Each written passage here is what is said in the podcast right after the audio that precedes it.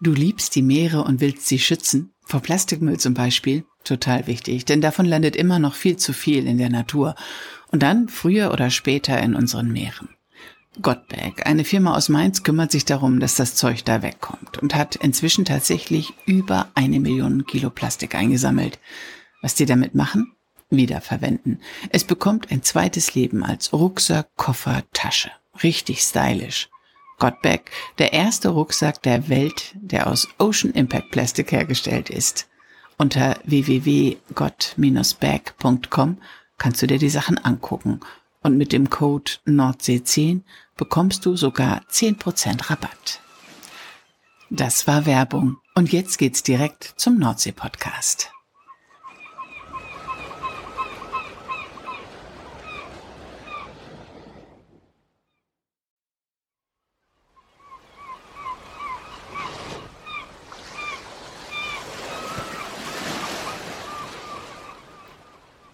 Der Nordsee-Podcast mit Bärbel Feening, Inseln, Watt und Meer entdecken.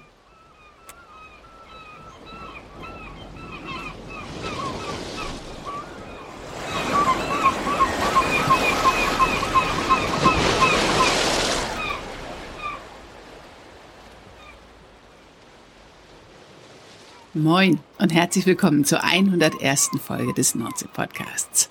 Heute nehme ich euch mit nach Amrum auf den Deich, denn dort sind Bruno, Hildegard, Fleischöhrchen und manchmal ist da auch Nina anzutreffen. Nine Jochimsen, die Schäferin von Amrum. Eigentlich lebt sie mit ihren Tieren auf dem Festland in Struckum. Sie bringt aber Jahr für Jahr einen Teil ihrer Herde nach Amrum, so auch am vergangenen Wochenende. In der heutigen Folge des Nordsee-Podcasts erzählt sie, wie die Tiere reagieren, wenn sie wieder auf ihrem Amrumer Deich stehen. Sie erzählt von Schafpatenschaften und vom Schafkuscheln und vom Alltag einer Schäferin. Freut euch auf eine junge, motivierte Frau. Nine, wann warst du denn zuletzt am Meer? Gestern. Auf Amrum. Genau, ja. Da warst du nicht alleine auf Amrum, ne? Nee. Du hattest ein großes Projekt, ein Projekt, was immer im Frühjahr ansteht. Was hast du gemacht? Ich habe 34 meiner Schafe rübergebracht, damit sie da den Deich pflegen können. Machen die immer jedes Jahr Urlaub auf Amrum? Genau, jetzt seit drei Jahren, ja. Das ist ganz schön aufwendig für dich, ne? Wie machst du das? Wie hast du die Schafe rübergebracht? Also ich habe sie natürlich erstmal aussortiert. Ich habe nicht nur 34 Stück und habe sie dann auf meinen großen Anhänger verladen und bin dann rüber mit der Fähre. Passen alle 34 auf einen Anhänger? Ja, da wären noch mehr draufgegangen, aber wir wollten nicht so ganz so voll machen. Mhm. Und wie reagieren die, wenn die auf den Anhänger sollen? Machen die das so problemlos oder versuchen die wieder auszubüchsen? Ja, es gibt welche, die laufen gut drauf. Also die Böcke laufen immer viel lieber als die Mädels, aber diesmal hatte ich einen Bock dabei, von daher ging das relativ gut. Haben die eigentlich Namen, deine Schafe? Ja, bei mir haben sie alle Namen, ja. Und du kannst sie auch genau auseinanderhalten, die 34, die da auf dem Hänger waren? Ja, Bruno ist mit rübergegangen. Das ist mein kastrierter Bock, der soll da so ein bisschen die Herde zusammenhalten. Mhm. Dann ist Hildegard noch mit dabei, Biene, Wilma, Lexi, wen haben wir noch? Ähm, Fleischöhrchen habe ich auf Instagram gelesen. Genau, Fleischöhrchen ist auch dabei. Hat Fleischöhrchen wirklich ein Fleischöhrchen? Ja, sie hat schon als kleines Lamm ganz große, fleischige Ohren gehabt und den Namen gekriegt. Super. Und dann bist du mit der Fähre rübergefahren nach Amrum und ähm, wo lädst du die dann ab? Direkt am Deich? Hast du da eine bestimmte Fläche? Ja, ich habe beide Deiche angepachtet, also den Stenodder Deich und den Nordorfer Deich. Mhm. Die habe ich jetzt direkt nach Stenodde gebracht. Da müssen wir dann immer noch ein Stückchen laufen, weil wir da nicht ganz ranfahren können. Und wie reagieren die, die Schafe dann, wenn sie auf der Insel sind? Also machen die das ganze Prozedere einfach so mit? Kennen die das schon? War Bruno und Fleischöhrchen und Hildegard, waren die schon mal auf, äh, auf Amrum? Sind die jedes Jahr im Urlaub dort? Genau, die waren alle schon mal auf Amrum, die kennen das also schon. Also die freuen sich genauso wie wir Menschen, glaube ich, wenn wir von der Fähre runterkommen. Sommerurlaub auf Amrum. Und das Ziel ist, die Deiche dort festzutreten und zu stabilisieren. Genau. Mhm. Musst du manchmal auch die Schafe auf Wiesen tun, damit sie da die Flächen kurz halten oder ist das nicht so der Fall? Doch, da habe ich tatsächlich auch drei Flächen, die ich da noch mit beweide, ja. Mhm. Und bringst du noch mehr Schafe rüber nach Amrum? Wie viele Schafe hast du eigentlich insgesamt? Ich habe insgesamt 180, aber noch ist noch nicht so ein genauer Plan, ob noch mehr rübergehen oder nicht. Was für Rassen hast du?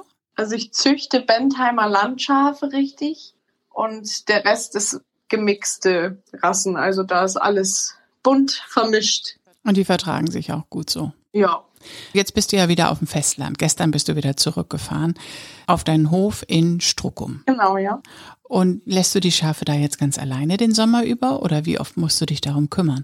Also ich fahre alle zwei Wochen rüber, aber ich habe da ganz nette Amrumer gefunden, die wir auch schon lange kennen, die täglich nachgucken und mir immer Rückmeldung geben, wie es denen geht. Ist da manchmal was mit, dass du dann doch zwischendurch rüberfahren musst? Ja, es gibt tatsächlich öfters mal Probleme mit den Urlaubern, die ja falsche Tierliebe oder was auch immer das gerne sein mag, Türen offen lassen und die Schafe hm. auf Wanderschaft oder Sie laufen da mit ihren unangeleinten Hunden durch und wundern sich dann, dass die Hunde hinter den Schafen herrennen und dann Schaf verletzt wird. Und dann fährst du rüber oder gibt es einen Tierarzt auf Amrum? Nee, tatsächlich nicht, aber als Schäfer lernt man in der Ausbildung, wie man sowas zu behandeln hat. Dann fahre ich rüber und dann kriegt das Tier Schmerzmittel und wenn es gar nicht geht, dann muss ich es mitnehmen. Das ist ganz schön aufwendig, ne? Ja. Und alle zwei Wochen bist du dann sowieso auf Amrum und guckst nach den Tieren. Genau, ja. Wie kommt das, dass du deine Tiere nach Amrum rüberbringst? Hast du eine besondere Beziehung zu der Insel? Ja, ich habe meine ersten vier Lebensjahre auf Amrum gelebt und mein Halbbruder wohnt immer noch auf Amrum.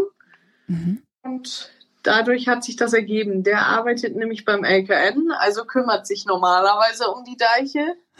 Und er hat dann irgendwann mal gesagt, wir könnten hier mal gut Schafe gebrauchen. Hättest du nicht Lust, welche rüber zu schicken? Super. Das war genau das, was du wolltest, ne? Erinnerst du dich noch an die ersten vier Jahre auf Amrum? Was war das Allerschönste dort? Boah, da habe ich leider so gar keine Erinnerung mehr dran irgendwie. Aber trotzdem ist dir die Insel ans Herz gewachsen. Genau, ja. Und jetzt am Wochenende waren doch auch Lammtage auf Amrum, ne? Hattest du damit auch zu tun? Genau, da hatten wir auch einen kleinen Stand und ja, haben mit ein paar Leuten darüber geredet, warum wir jetzt nicht mehr mit allen Schafen kommen können und was es noch so für Änderungen jetzt gab. Vorher hattest du mehr Schafe auf der Insel, oder? Ja, es hat 2020 alles angefangen. Da bin ich direkt nach meiner abgeschlossenen Ausbildung mit meinen damals 50 Schafen rübergefahren. Und letztes Jahr waren es knapp 95 Stück. Und dieses Jahr können nicht alle mitkommen, weil ich die Heide nicht mehr pflegen darf. Leider. Ach so, sonst hattest du Heideflächen auf Amrum und da waren halt auch die Schafe, die die Heide kurz gehalten haben dann. Ja. Ja, schade, dass das nicht klappt für dich. Oder ist es schade für dich? Ist es weniger Arbeit oder ist es? Oh, es ist mehr Arbeit, aber ist schade, dass das Land das nicht wertschätzt, was ich da für Arbeit betrieben habe und die Heide jetzt zerfallen lässt, lieber, anstatt mich da weiden zu lassen. Mhm. Da ist tatsächlich das Geld der entscheidende Punkt gewesen. Und dann hattest du auch noch majestätischen Besuch auf Amrum am Wochenende. Ja, genau. die Lammkönigin und die Lammprinzessin. Was machen die dann, wenn die dann bei den Schaftagen da sind? Ja, also die sind dafür da, eigentlich die Schafe so ein bisschen zu repräsentieren. Also die sorgen dafür, dass die Leute wieder mal ein bisschen mehr über Schafe kennenlernen und ja, sorgen einfach für die Schafe so. Ein bisschen Bewusstseinsbildung, wie wichtig die sind an der Küste, ne? Wir machen zum Beispiel im August wahrscheinlich ein Patentreffen und da dürfen meine Paten dann auch den Luxus genießen und die Lammkönigin und Lammprinzessin kennenlernen. Schön. Das heißt, du bietest auch Schafpatenschaften an. Genau, ja. Wie funktioniert das genau? Ist das mit deinen Schafen auf dem Festland oder ist das mit den Amrumer Schafen? Das ist mit allen Schafen. Das hat auf Amrum angefangen, aber das funktioniert hier auch auf dem Festland. Also man darf sein Schaf dann halt besuchen, wenn man sich eins ausgesucht hat, gibt dem den Namen Deshalb als Fleischöhrchen habe ich nicht ausgesucht. waren die Paten. Mhm. Und die kriegen dann eine Patenschaftsurkunde und einmal im Jahr eine Handvoll Wolle von ihrem Patenschaf. Ach, wie schön. Und dann können Sie regelmäßig zum Kuscheln kommen oder ähm, sich um Ihr Schaf kümmern. Ich meine, mit Schaf spazieren gehen tut man nicht, ne? Aber das kann man auch. Ich habe tatsächlich äh, eine kleine Bocktruppe, mit der ich das eigentlich auf Amrum dieses Jahr machen wollte. Aber da sich das ja jetzt alles ein bisschen geändert hat, weiß ich noch nicht, ob ich die vielleicht noch rüberschicke und dann das immer mache, wenn ich da bin. So wie man mit den, ähm, ach, wie heißen die noch mit den Knopfaugen? Alpakas, wie man mit den Alpakas immer Wanderungen macht oder Eselwanderungen macht. Genau, ja. Dass man dann Schafwandel macht. Schafkuscheln, bietest du das auch an? Ja, also das mache ich eigentlich jetzt auch immer, wenn ich drüben bin, darf man gerne vorbeikommen und darf eine Runde kuscheln und darf alles fragen, was man schon immer über Schafe oder über den Beruf eines Schäfers wissen wollte. Wer kommt zum Schafkuscheln? Sind das eher Kinder oder sind das gestresste Manager oder sind das äh, irgendwelche achtsamen Mütter? Ja, aus allen Schichten tatsächlich. Ich habe auch schon von äh, AOK Nordseeklinik eine Truppe gehabt. Der Kindergarten war jedes Jahr bei mir und hat dann halt auch ein bisschen was dazugelernt, was man nicht am Deich machen darf, wenn man die Schafe sieht und was sie machen dürfen.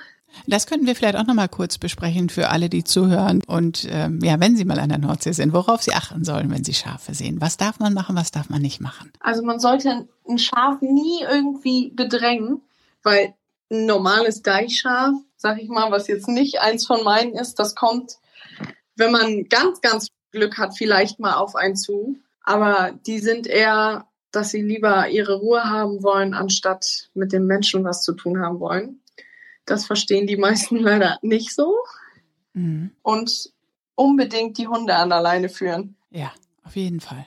Also da habe ich jedes Jahr auch Probleme mit gehabt, weil die Leute nicht verstehen, warum dürfen meine dann ohne Leine laufen.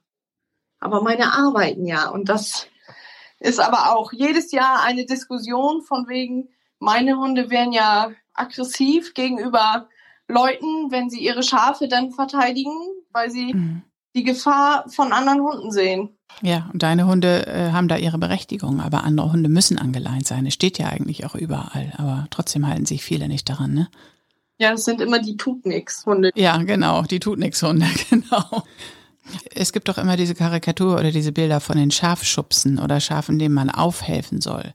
Ist da was dran? Ist da nichts dran? Doch, das ist tatsächlich so. Also gerade wenn sie viel Wolle haben. Also wenn meine jetzt auf den Winter zugehen und der Bock dabei ist, dann werden sie ja trächtig und dann werden sie immer runder. Und da kann das öfters mal vorkommen, dass sie einfach eine kleine Kuhle haben oder irgendwie einen kleinen Mauershügel, wo sie dann liegen und nicht wieder hochkommen.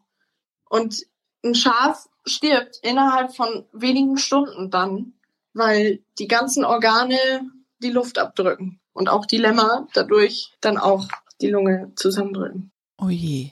Das heißt, soll man denen helfen, wenn man merkt, die schaffen es nicht alleine? Oder, ich meine, Schafe legen sich doch auch manchmal einfach so. Manchmal schlafen sie auch einfach, aber das sieht man. Also so ein Schaf, was auf dem Rücken liegt, das sieht meistens auch richtig hilflos aus. Also wenn die vier Füße nach oben stehen, dann schafft es auf gar keinen Fall mehr. Und dann soll man hin und beherzt drunter greifen und ihnen wieder auf die Füße helfen. Das auch mit dem Fuß machen, einfach mhm. einen Schubs und dann steht es wieder auf. Es kann auch sein, dass es kurz danach wieder hinfällt, weil es schon so lange gelegen hat. Dann sind die meistens schon fast viereckig. Oh je, ja. Dann müsste man netterweise den Kopf einmal nehmen und das Schaf einmal beruhigen und festhalten, damit es erstmal den Kreislauf wieder in den Griff kriegt. Mhm. Und dann sind sie auch zutraulicher, also dann laufen sie nicht weg, sondern dann, äh, dann ist es okay, wenn man hilft. Ne? Dass man ihnen hilft.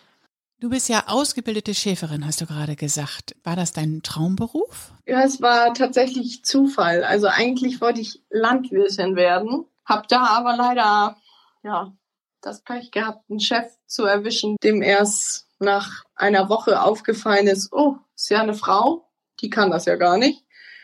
Nein. Ja, und dem habe ich halt auch Knieprobleme gehabt und dann meinte er, ja, wenn du jetzt schon solche Probleme hast, dann wirst du das nie durchhalten, das wird noch viel, viel schlimmer. Und dann konntest du wechseln in die Fachrichtung Schäferei, oder? Ja, dann habe gesucht, was ich denn jetzt machen will.